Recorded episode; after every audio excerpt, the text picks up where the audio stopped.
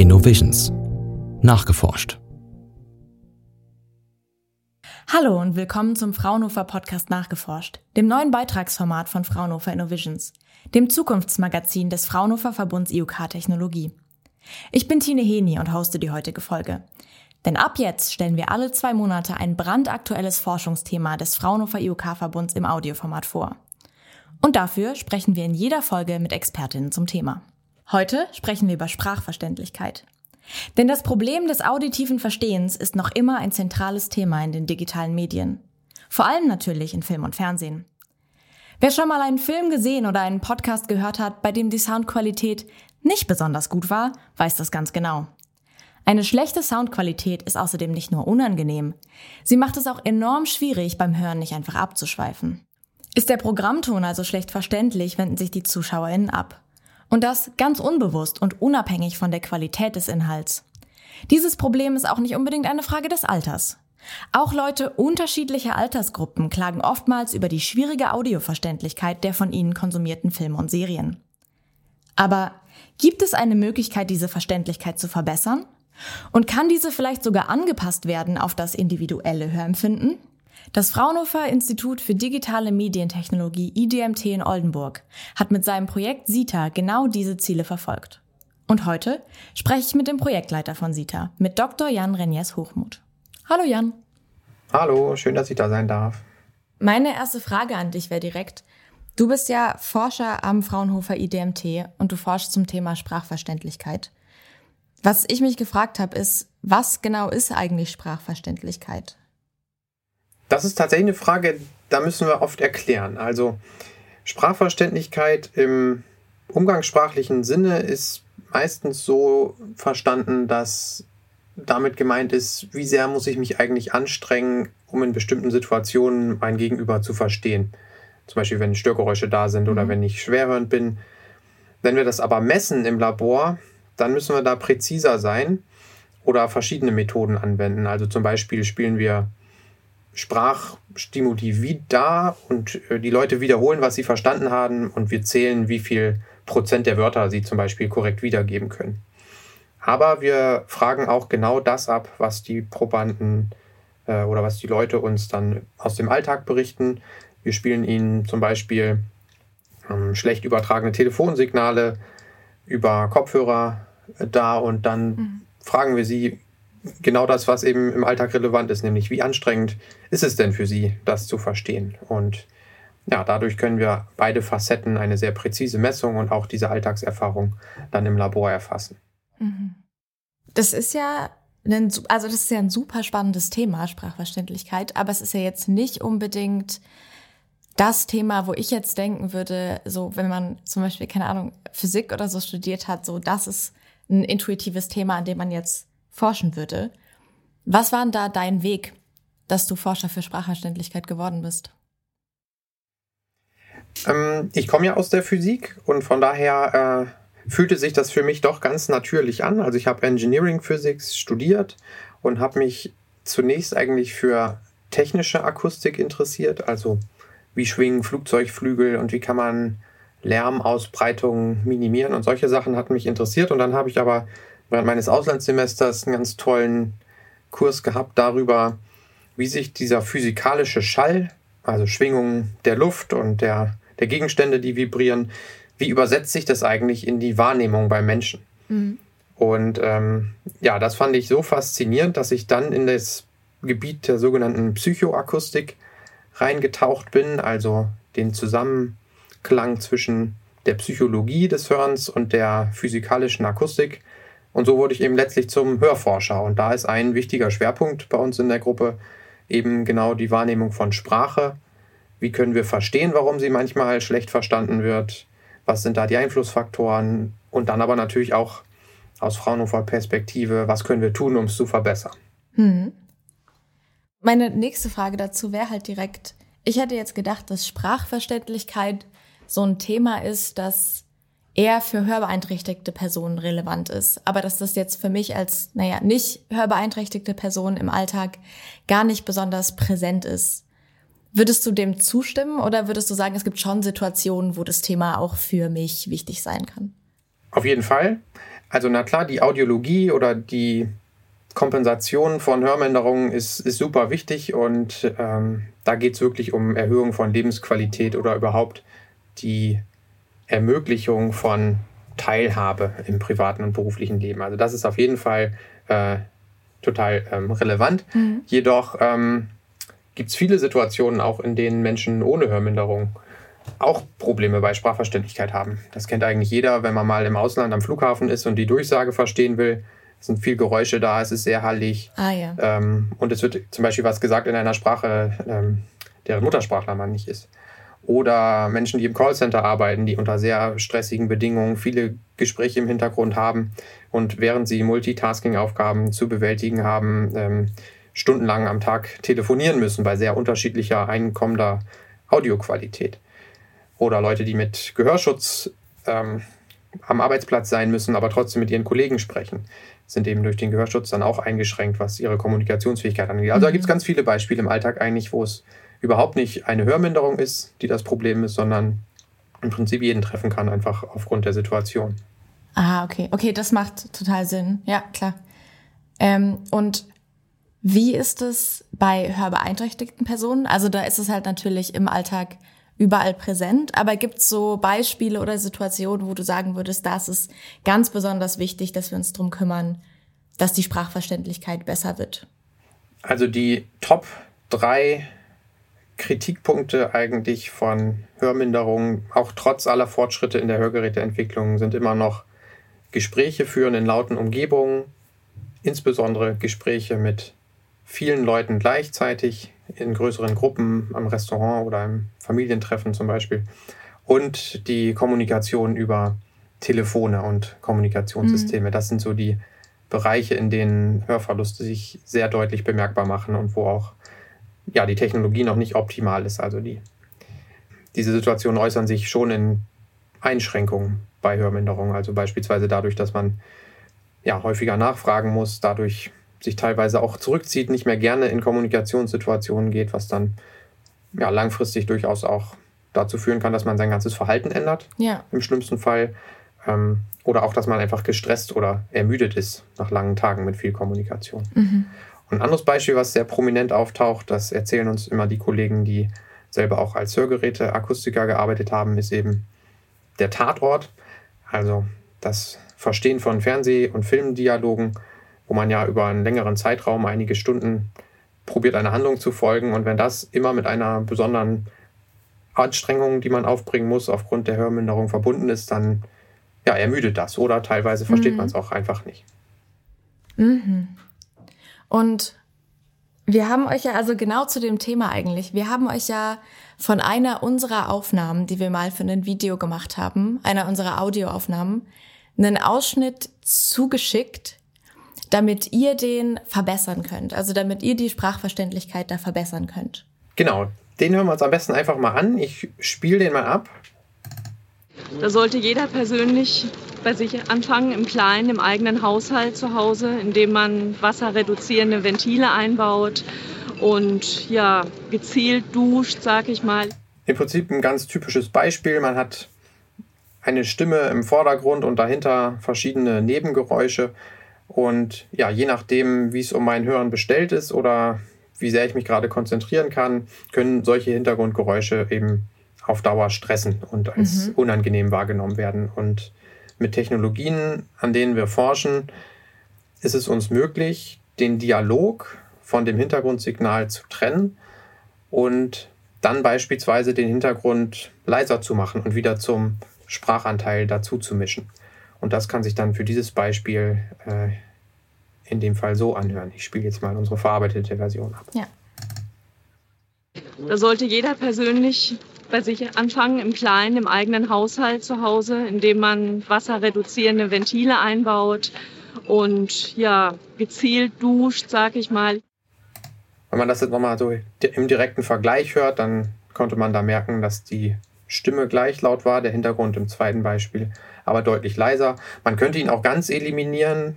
Das machen wir zum Beispiel in Kontexten, wenn der Hintergrund keine Rolle spielt, wenn es wirklich störende Hintergrundgeräusche sind, wie bei Maschinenlärm in Gehörschutzanwendungen beispielsweise. Mhm. Aber in diesem Fall, wenn es um Videobeiträge geht, dann hat der Hintergrund, sei es jetzt Musik, die man drüber legt oder Soundeffekte oder auch ja, die Geräusche der Umgebung, in denen in der ein Interview stattfindet, die tragen ja eine Bedeutung und sind bewusst beigemischt. Deswegen will man sie nicht ganz loswerden, mhm. aber diese Technologie ermöglicht es uns eben, ähm, ja, sie im Verhältnis zur Sprache auf eine angenehmere Mischung zu bringen, sodass man dort eben Höranstrengungen dann vermindern kann. Mhm. Ja, aber ich finde, also man hat ja bei den Beispielen auch voll den Unterschied gehört. Und ich finde auch, so gerade in Film und Fernsehen macht es ja auf jeden Fall einen Unterschied, ob man jetzt die Audiospur gut versteht oder nicht, dass man zuhören will.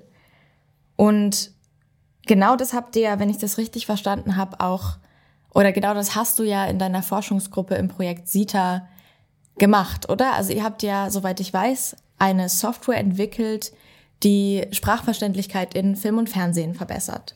Genau. Kannst du da, du bist schon ein bisschen drauf eingegangen, aber kannst du noch mal genauer erklären, wie das Ganze funktioniert. Ja, im Projekt SITA, da haben wir zwei grundsätzliche Technologien entwickelt. Zum einen nämlich eine Technologie, mit der man zunächst einmal messen kann, wie verständlich Sprache in Film- und Fernsehmaterial ist. Die große Herausforderung dabei war, dass man an vielen Stellen im Produktionsbereich nicht mehr Zugriff hat auf die getrennten Spuren. Also ich kann nicht mehr in einer Spur die Sprache zur Verfügung kriegen und in den anderen Spuren alles, was nicht Sprache ist, dann ist es ja mehr oder weniger leicht durch Abstandsmaße und Verhältnisberechnungen festzustellen, ob die Hintergründe zu laut sind im Verhältnis zur Sprache, sondern häufig ist es so, dass die schon gemischt sind. Und dann ist die große Herausforderung eben zu finden erstmal, was davon ist denn eigentlich Sprache in meinem Signal mhm. und wenn sie da ist, wie verständlich ist sie dann? Und das war ein wichtiger Punkt, den wir ja, entwickeln konnten und auch mit einem Modell, was ja praktisch in Echtzeit auf einer sehr kurzen Zeitauflösung jetzt einem Tonmischer äh, eine Information geben kann, dass an dieser Stelle des Mixes beispielsweise die Verständlichkeit wahrscheinlich zu schlecht ist, sodass er da nochmal nachjustieren könnte. Mhm. Die zweite ganz, Komponente dann, achso, ja, frag erst gerne. Ganz kurz, ähm, wofür steht SITA eigentlich? Das ist eine englische Abkürzung, das steht für Speech Intelligibility, Transformation and Autocorrection, also die automatische Messung und Verbesserung von Sprachverständlichkeit verbirgt sich hinter diesem Akronym. Mhm. Über die Messung hatte ich gerade schon gesprochen. Ja. Der zweite technische Teil ist die Verbesserung. Und da verwenden wir Technologien, die den Dialog äh, nicht nur bewerten können, sondern eben mhm. extrahieren können aus dem Mix, sodass wir nach der Verarbeitung den Dialog und den Hintergrund als getrennte Klangobjekte in der Hand haben und auch individuell manipulieren können. Wir können beispielsweise dann den Hintergrund etwas leiser machen im Vergleich zur Sprache und damit automatisch die Verständlichkeit erhöhen. Und in der Version, die wir jetzt auch auf der letzten Tonmeistertagung vorgestellt haben, ähm, bringen wir dann auch beide Komponenten zusammen. Das heißt, wir messen kontinuierlich, an welchen Stellen im Filmaudio die Verständlichkeit bestimmte Kriterien nicht erfüllt, also zu schlecht wird oder es wird zu anstrengend. Und an den Stellen greifen wir dann ein über diese sogenannte Quellentrennung, extrahieren den Dialog, senken den Hintergrund ein bisschen ab und mhm. mischen es dann wieder zusammen. Und so kann man eben das erreichen, was den Toningenieuren auch wichtig ist, dass wir den Film eigentlich, soweit es geht, in Ruhe lassen, denn das ist ja auch eine künstlerische Aktivität, eine sehr wichtige des Tonschaffenden. Mhm. Ähm, aber an den Stellen, wo eben laut unseren Modellberechnungen die Verständlichkeit nicht gut genug ist, greifen wir ein, aber eben auch nur da. Mhm. Ich habe da noch äh, zwei Nachfragen zu tatsächlich, wie das Ganze funktioniert. Und zwar erstens, du meintest ja gerade schon, das Ganze ist in so zwei große Teilschritte sozusagen aufgeteilt. Und wenn ich das richtig verstanden habe, meintest du, beim ersten wird quasi erstmal geschaut, ob die Tonspur verständlich ist oder nicht. Genau. Mm, und was ich mich jetzt frage, ist aber, das bedeutet ja, ihr habt eine KI, die sich anschaut, ist es verständlich oder nicht.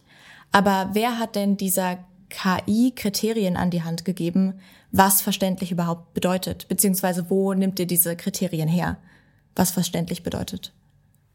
Mhm, das ist eine spannende Frage und das hat uns auch in dem SITA-Projekt eben sehr viel umgetrieben und es hat eine ganze Weile gedauert, bis wir da die Lösung hatten, die jetzt am Ende so gut funktioniert. Mhm. Und zwar steckt dem Modell ein automatischer Spracherkenner zugrunde, also das, was wir alle von unseren Smartphones und mit dem Auto reden kennen. Also eine mhm. KI, die ein Audiosignal analysiert und am Ende des Tages eine Verschriftlichung der Sprache produziert. Nur gehen wir jetzt in diesem SITA-Kontext nicht so weit, dass wir eine Verschriftlichung machen, wirklich, sondern wir nutzen eine Zwischengröße dieses automatischen Spracherkenners, nämlich eine ja, mathematische Darstellung für wie wahrscheinlich der Spracherkenner bestimmte Laute in dem Signal, das er gerade analysiert hat, hält.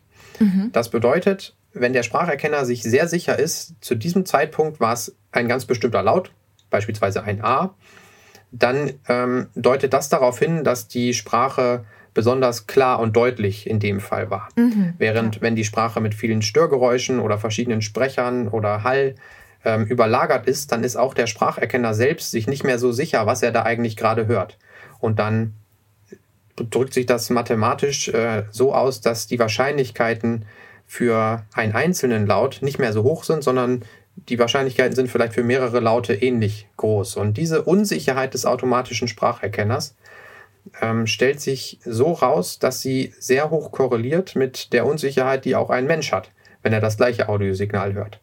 Das heißt, der Spracherkenner wird unsicherer, wenn Nebengeräusche überlagert sind oder wenn die Sprache in irgendeiner Weise verzerrt ist, in einer sehr ähnlichen Weise, wie das der Mensch ist. Und diesen genauen Zusammenhang, wie man das eine auf das andere abbilden kann, haben wir dann im SITA-Projekt in Probandentests ermittelt, Aha. bei denen wir viele Menschen mit ja, audiologisch normalem Gehör und auch verschiedenen Graden von Hörminderung eingeladen haben, ihnen hunderte von kurzen Film- und Fernsehausschnitten vorgespielt haben und ihnen die Aufgabe gegeben haben, zu bewerten, für wie anstrengend sie es halten, diesem Dialog zu folgen. Und dann hatten wir ja eine sehr gute repräsentative Darstellung, wie es der Mensch empfindet, haben dann die gleichen Signale in unseren Spracherkenner gesteckt und diese Unsicherheit des Spracherkenners berechnet und dann genau eine mathematische Abbildung zwischen den beiden abgeleitet, die ja, wir jetzt dafür nutzen, auch Signale, von denen wir keine Bewertung durch Probanden haben, durch unser Modell aber so gut bewerten zu können, dass es dann, wenn wir die Signale den Probanden vorspielen, zu sehr mhm. ähnlichen Ergebnissen führt, wie es auch der Spracherkenner vorhersagt. Das haben wir dann jetzt in verschiedenen Studien auch schon wieder validiert. Okay, aber das heißt, dass die, die Daten kommen nicht von den Probanden, sondern die machen nur sozusagen einen äh, zweiten Check, ob das auch wirklich funktioniert und ob das korreliert. Genau, wir brauchten okay. die Probanden ja. an zwei Stellen. Also einmal, um überhaupt diesen Zusammenhang herzustellen, ja. sodass wir wirklich äh, eine Vorhersage für Höranstrengung, wie es bei Menschen gemessen werden würde, erreichen können mit unserem Modell. Das Modell kann aber jetzt natürlich ähm, vollständig autark arbeiten, ohne dass Probandenarbeit dafür nötig ist. Aber natürlich, wenn man so ein Modell entwickelt, muss man sicherstellen, dass es auch dann für Situationen gut geeignet ist, in denen es vorher nicht getestet und entwickelt und optimiert wurde. Und das haben wir dann in einer nachgelagerten Studie oder in vielen nachgelagerten Studien mit weiteren Probandentests ja, überprüft. Mhm. Okay, das, ja, ja, das macht Sinn. Ähm, ich habe direkt eine zweite technische Frage an dich. Und zwar, du meintest dann ja quasi, dass im, im zweiten Schritt, wenn dir ja die Tonspur nicht verständlich ist, dass ihr dann Musik zum Beispiel vom Dialog trennt, das dann neu und verständlicher nochmal abmischt. Und was ich mich dann frage, da bist du auch kurz schon drauf eingegangen, ähm, wie unterscheidet man denn dann in einer abgemischten Tonspur Musik und Sprache voneinander? Das ist eine zweite KI, die wir dafür einsetzen, und zwar eine sogenannte blinde Quellentrennung. Quellentrennung bedeutet dabei, dass man ja unterschiedliche Arten von Audioobjekten voneinander trennt. Also zum Beispiel alles, was Sprache ist, von allem, was nicht Sprache ist. Ähm, und blind bedeutet dabei, dass man keine zusätzliche Information braucht. Also zum Beispiel, wann spricht dort jemand, wer spricht eigentlich äh, oder was wird gesagt.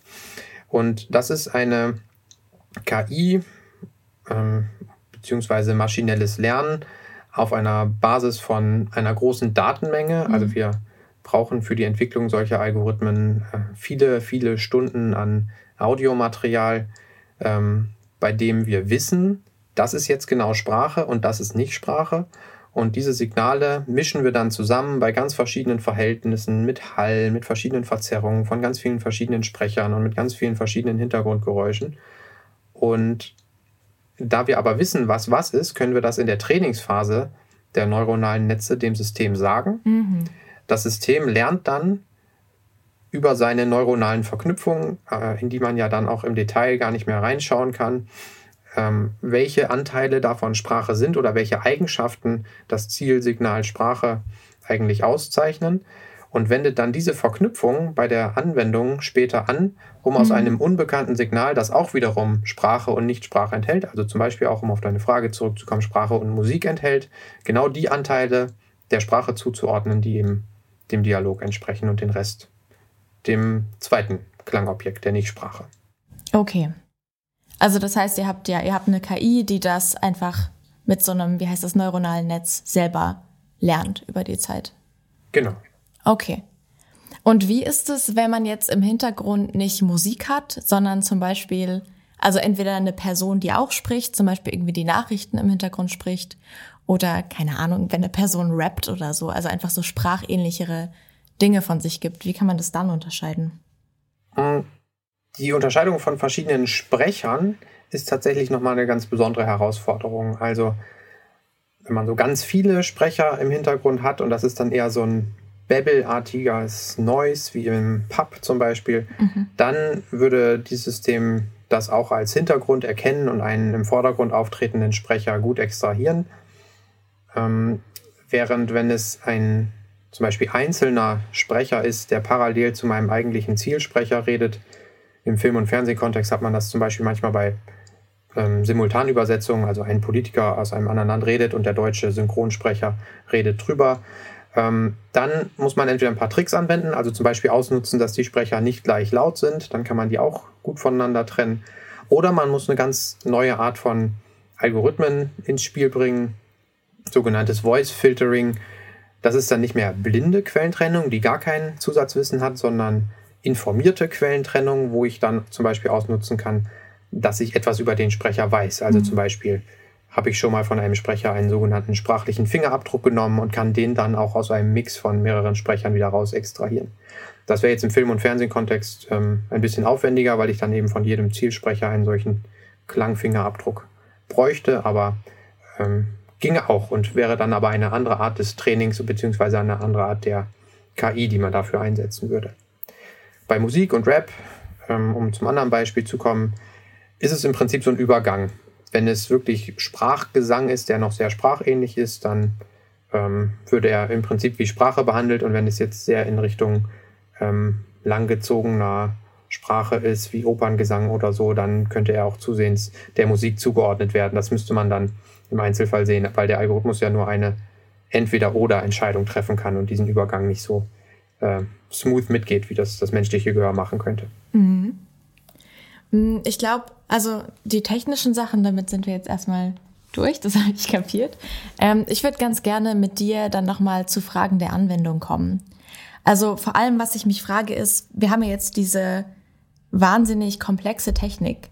Aber wie sieht es denn jetzt praktisch aus? Also wenn ich das im Broadcast oder im Heimbereich anwende, mhm was sind dann die verschiedenen Komponenten, die ich sozusagen vor mir habe? Also du hast recht, das sind komplizierte Technologien erstmal. Ähm, die laufen im Moment auf normalen Computern oder auf Smartphones. Das ist kein Problem. Wo sie heute gerade anfangen zu laufen, sind so wirkliche Endgeräte, die in Bezug auf Rechenleistung und Batterie ähm, noch sehr begrenzt sind. Also beispielsweise direkt in einem Kopfhörer oder in einem Gehörschutz. Aber da kommt uns die ja, Weiterentwicklung der Technologie entgegen und es ist absehbar, dass äh, sehr bald schon die technischen Voraussetzungen da sein werden, dass man direkt diese Quellentrennungsalgorithmen oder auch die Messalgorithmen, die die Situation analysieren und prüfen, ob gerade Dinge gut verständlich sind oder nicht, dass die in solchen Endgeräten auch werden laufen können. Das heißt, es ist durchaus vorstellbar, dass es in Zukunft Kopfhörer gibt, die das Fernseh- und Filmsignal empfangen, die ich an meinen Fernseher anschließe, wie heute auch, und auf denen dann so eine Art von Quellentrennung läuft. Und wenn ich das nämlich habe, dann kann ich sogar noch einen Schritt weiter gehen als jetzt, nämlich ich kann dem Nutzer selber Kontrolle drüber geben, beispielsweise über eine Fernbedienung oder über eine App, ähm, wie sehr er zum Beispiel den Hintergrund abgesenkt haben möchte. Denn das ist, wie wir in den Studien immer wieder sehen, eine extrem individuelle Sache, die ähm, am besten von den Nutzern selbst mhm. eingestellt wird. Okay, das heißt, so in meinem Kopf ist es jetzt ein Bild. Ich habe irgendwie eine, eine Fernbedienung in der Hand oder ein Programm vor mir, wo ich einstellen kann, keine Ahnung, ist das ganze Ding laut oder leise und dann nochmal ist die Musik beziehungsweise die Sprache laut oder leise. Genau, da wollen wir hin. Mhm. Viele kennen das, die ähm, Freunde oder Bekannte haben, die eine Hörstörung haben, die im Moment nicht viele andere Möglichkeiten haben, als den Fernseher sehr laut zu machen, was dann sogar teilweise unangenehm werden kann für ähm, die Menschen, die es mithören. Und wir wollen dahin kommen, dass das nicht mehr notwendig ist, sondern sozusagen die Dialogverständlichkeit direkt eingestellt werden kann. Und könnte ich dann auch noch andere individuelle Hörpräferenzen einstellen? Also gibt es noch andere Parameter, an denen man schrauben könnte, damit die Sprachverständlichkeit besser wird? Auf jeden Fall. Ähm, und bevor wir mit diesen Quellentrennungsalgorithmen gearbeitet haben, haben wir auch lange Jahre an solchen Technologien geforscht, die es ermöglichen, den Klangcharakter selbst auf das eigene Gehör abzustimmen. Ähm, so ein bisschen abgeguckt haben wir das von der Hörgerätetechnologie. Da ist es ja so, man misst das Gehör aus, wie sensitiv ist es noch bei verschiedenen Frequenzen, also bei tiefen Tönen, bei hohen Tönen. Und daraus abgeleitet bietet das Hörgerät dann eine Verstärkung an. Also zum Beispiel, wenn man im Alter einen Hochtonhörverlust bekommt, was der typische Verlauf ist, dann werden die hohen Frequenzen ein bisschen mehr verstärkt als die tiefen Frequenzen. Mhm. Ähm, jetzt ist es aber so, dass die Art der Verstärkung auch wiederum sehr individuell ist und zwei Leute, die den gleichen gemessenen Hörverlust haben, unterscheiden sich typischerweise trotzdem noch sehr stark davon, wie sehr sie die Hochtonverstärkung gegenüber der Tieftonverstärkung ausbalanciert haben wollen. Und da haben wir Technologien entwickelt, die sich auch teilweise schon in Fernsehkopfhörern auf dem Markt befinden, wie Nutzer sich ja, diese Art der Klangbalance und Verstärkung individuell einstellen können, auch ohne dass ihnen ein Experte, der ihre Hörschwelle misst, ähm, Unterstützung bieten kann oder muss. Also mit einem selbstgeführten Verfahren, mhm. Drehknöpfen, Apps, verschiedenen grafischen Interfaces, um ja im Prinzip die eigenen Klangpräferenzen zu äh, bedienen. Und ganz spannend dabei ist, ist, dass wir festgestellt haben, dass die Technologie, die wir eigentlich für Menschen mit Hörminderungen ursprünglich entwickelt hatten, dass die für jeder Mann und jeder Frau gut sein kann. Nämlich, es handelt sich gar nicht so sehr um eine Einschränkung durch einen Hörverlust, sondern vielmehr um individuelle Präferenzen, in denen sich die Menschen unterscheiden. Und auch du und ich würden uns wahrscheinlich, weiß weiß ich, zum Beispiel den Equalizer im Autoradio ganz unterschiedlich einstellen, obwohl wir mhm. ähm, eigentlich ein gutes Gehör haben. Es hat also gar nichts nur mit Hörverlust zu tun, sondern geht auch viel um Geschmack und Präferenzen. Und so sind diese Technologien der Klangpersonalisierung ja eigentlich ein Tool für jedermann und jeder Frau. Mm, und was wären denn jetzt zum Beispiel für mich verschiedene Parameter, die ich von meinem Fernseher oder bei meinen Kopfhörern einstellen könnte? Im Moment, wie gesagt, noch sehr begrenzt. Mhm. Was wir uns eben in der Zukunft vorstellen, ist, dass wir den Dialog und den Hintergrund separat manipulieren können, auch mit äh, Audioinhalten, die das von sich aus nicht hergeben, die schon gemischt beim Empfänger ankommen mit eben den besprochenen Quellentrennungsalgorithmen. Und dann kann man so vorgehen, wie ich das im einfachen Beispiel besprochen hatte, nämlich zum Beispiel einfach den Hintergrund absenken. Ja. Ich kann aber zusätzlich natürlich auch ähm, dem Sprachsignal beispielsweise mehr Höhen verleihen oder die Tiefen ein bisschen rausnehmen, wenn das eben meinem Geschmack entspricht. Aber dadurch, dass ich durch die Quellentrennung erstmal die Sprache und den Hintergrund getrennt zur Verfügung habe, kann ich dann beide Klanganteile auch ganz separat manipulieren. Man muss dabei natürlich nur aufpassen, dass man dann nicht ähm, den Nutzer wieder überfordert mit zu vielen Einstellmöglichkeiten. Mhm. Denn ähm, am Ende soll es ja auch einfach und gut bedienbar bleiben. Und du meintest ja, dass im Broadcast-Bereich für TonmeisterInnen, dass da ähm, SITA vor allem dazu da ist, dass man erkennt, ob jetzt eine Tonspur verständlich ist oder nicht. Wie genau kann ich mir denn die Anwendung da vorstellen? Also was sind da irgendwie die Bestandteile der Soft- und Hardware, die man dann vor sich hat? Ja, ein Beispiel, wie man das umsetzen kann, ähm, haben wir in Zusammenarbeit mit Steinberg ja äh, auch in die Produkte gebracht. Das ist eine Software für professionelle Toningenieure, ähm, die genutzt wird, um ähm, ja, Tonspuren aufeinander abzustimmen, um auszuwählen, welche Tonspur von verschiedenen Aufnahmen ich beispielsweise nutzen möchte. Und da hilft jetzt diese Anzeige der Sprachverständlichkeit dabei, ähm, aus mehreren Aufnahmen die auszuwählen, die am besten verständlich ist, wo am wenigsten Nebengeräusche zum Beispiel bei der Aufnahme vorlagen. Ähm, und dann auch später, wenn ich dann in der Produktion und Postproduktion die verschiedenen anderen Tonspuren, also Musik und Effekte hinzumische, überprüfen zu können, dass ich ähm, ja, sicherstelle, dass der Dialog gut verständlich bleibt. Und das ist dort jetzt in Form einer Ampel realisiert, die zum Beispiel äh, rot wird, wenn ich da eine bestimmte Schwelle an Sprachverständlichkeit unterschreite. Mhm. So, das ist eine Variante. Man könnte sich das aber auch als ähm, Endabnahme äh, Automatisierung, so eine Art Qualitätscheck vorstellen, wo ich, ich bin fertig und lasse es aber nochmal durchlaufen und schaue, ob ich überall eine ausreichend hohe Verständlichkeit noch erreiche.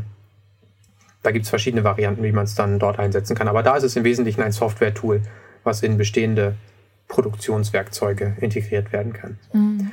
Eine andere Variante könnte aber auch sein, dass die, ähm, die Anwender dieser automatischen Verbesserung, über die wir ja auch schon sprachen, im Prinzip ihren Film so produzieren, wie sie es immer tun und dann beim Aussenden aber nochmal in einem parallelen Pfad durch unsere Algorithmen schleifen, sodass eine zweite Tonmischung entsteht, die eben an den Stellen, wo es notwendig ist, eine Verbesserung, eine Verbesserung der Sprachverständlichkeit beinhaltet, sodass man ja im Prinzip zwei Varianten des Klangs hat, so ähnlich wie die normale Tonmischung und die für ähm, äh, sehbehinderte Menschen, also ein Audio mit Audiodeskription und man kann dann im Prinzip auswählen, welcher man zuhören will. Das wäre noch eine weitere mhm. Variante, wie man das in die Wohnzimmer bekommt. Mhm. Ich habe noch eine Frage dazu und zwar, ich, also ich habe mich, als ich davon gehört habe, dann gefragt, wenn wir eine KI haben, die selbstständig Sprache und Musik von Produktionen abmischen kann, kann es dann nicht passieren, dass TonmeisterInnen quasi also zumindest auf diesem Gebiet von der Technik abgelöst werden? Oder ist das eine unrealistische Vorstellung? Das, das sehe ich jetzt überhaupt nicht. Ne? Okay. Denn die, alles, was den künstlerischen Aspekt, die Auswahl der Musik, an welchen Stellen kommt sie denn rein, all das ähm, bilden wir überhaupt nicht nach mit unserer KI, sondern wir überprüfen lediglich im Sinne der Verständlichkeit, wo ist da Bedarf und wo kann man dann auch automatisch eingreifen, wenn nötig. Aber alles andere ähm, decken wir mit dieser KI nicht ab. Man könnte sich natürlich auch Szenarien eines automatisierten Tonmeisters überlegen, falls das äh, an irgendwelchen Stellen sinnvoll sein kann, sei es bei äh, super Low-Cost-Produktionen, wo man gar kein Budget hat für äh, viel professionelle ähm, Tonarbeit. Aber darauf ziehen wir natürlich nicht ab, sondern wir sehen das vielmehr als Unterstützung für die Arbeit der Tonmeister. Das betrifft insbesondere diese Anzeige- und Ampelfunktion. Mhm. Ähm, aber eben auch dann letztlich als Unterstützung für die vielen Millionen Menschen mit Hörminderungen insbesondere. Davon gibt es mindestens 14 Millionen in Deutschland, die eben von so etwas profitieren können, nachweislich. Und mhm. die wir in unseren Studien auch immer wieder als ja, äh, Profiteure von solchen Technologien zeigen können. Mhm. Das ist ja also euer Projekt, das ist ja, also das ist super interessant und es ist ja auch ein wahnsinnig wichtiges Thema. Habt ihr vor oder habt ihr schon Überlegungen und Pläne, wie ihr die Technologie weiterentwickeln wollt? Eine Komponente wird es sein, diese Algorithmen jetzt, die ja wirksam sind. Wir sehen, dass sie funktionieren. Das zeigen unsere Studien und das zeigen auch Anwendungen, in denen wir es getestet haben, wo wir ausreichend Rechenleistung und Speicher zur Verfügung haben. Da funktionieren sie ganz prima.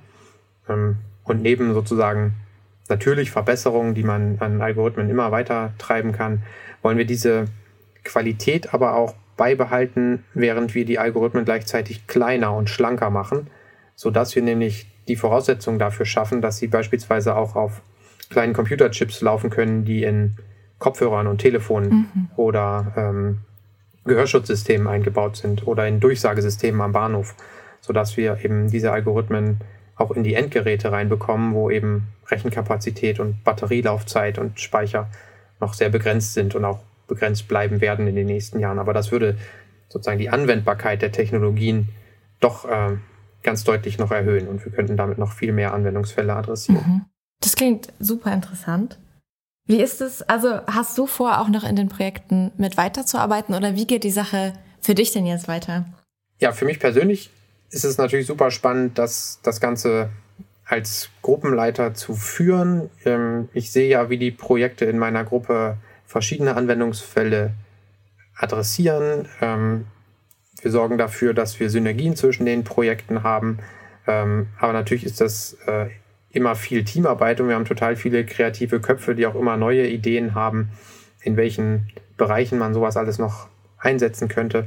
Und ähm, das ist einfach ein sehr dynamischer Prozess. Wir sind ja hier in Oldenburg auch in einem ganz tollen und breiten Umfeld, wo viel Hörforschung betrieben wird, wo man dauernd im Austausch ist mit Menschen. Ähm, ein spannendes Feld wird sicher sein, in Richtung Hearables zu gucken, also am Ohr getragenen smarten Geräten, die nicht nur Musik spielen und meinen Fitness tracken, sondern vielleicht in Zukunft auch mein, mein Hören verbessern, mhm. wenn ich in einer lauten Umgebung bin. Ähm, auch ganz ohne, dass ich einen, einen Hörverlust habe. Auch da könnten wir uns vorstellen, dass das Herausfiltern einer ganz bestimmten Stimme, also einer Person, mit der ich sehr oft rede, oder ähm, das ja, Runternehmen von Nebengeräuschen da einen Vorteil bringen kann. Also es gibt viele spannende Anwendungsfälle. Ähm, ganz besonders auch für uns wichtig jetzt der Bereich Arbeitsschutz. Wir hatten es ja kurz auch schon angesprochen. Gehörschutz kam jetzt schon ein paar Mal. Da ist es auch so, dass heutzutage die Geräte, die es gibt, ähm, noch nicht davon profitieren, was eigentlich auf der Audiosignalverarbeitungsseite schon möglich ist. Und das Szenario, ich muss einen Gehörschutz tragen, weil jederzeit neben mir eine laute Säge angehen könnte, aber gleichzeitig rede ich auch mit Kollegen, führt in der Praxis heute leider noch oft dazu, dass die Leute dann doch nicht den Gehörschutz aufhaben, weil sie eben sich unterhalten müssen, in dem Moment, wenn diese laute Säge passiert. Und so ist Lärmschwierigkeit immer noch eine der oder sogar die häufigste Berufskrankheit in Deutschland. Und ähm, das sind Dinge, die wollen wir auch verbessern. Denn wenn es uns gelingt, im Prinzip denselben technologischen Ansatz, also ich, ich habe einen Gehörschutz auf, da ist außen ein Mikrofon dran und was in dieses Mikrofon reingeht, wird analysiert und alles, was nicht Sprache ist, wird sehr doll abgedämpft und das, was Sprache ist, wird beibehalten. Wenn uns das gelingt, in diesen Geräten umzusetzen, dann könnten wir es auch erreichen, dass man den Gehörschutz einfach die ganze Zeit aufhat, weil es ja kein Problem ist, mit dem Kollegen zu reden. Mhm. Ähm, und gleichzeitig bin ich aber geschützt, wenn die Säge dann angeht. Und das wäre natürlich ein tolles Szenario für den Gehörschutz der Zukunft. Ja. Ja, das wäre eine geniale Lösung quasi. Super, Jan. Dann, also danke dir erstmal nochmal für deine Zeit. Wir sind jetzt auch schon am Ende des Podcasts angelangt. Und ich wollte nur noch mal sagen, ich finde das Projekt klingt wahnsinnig spannend und du hast mich auf jeden Fall davon überzeugt, dass Sprachverständlichkeit ein unglaublich wichtiges Thema ist. Und ja, danke nochmal. Ja, vielen Dank, dass ich da sein durfte.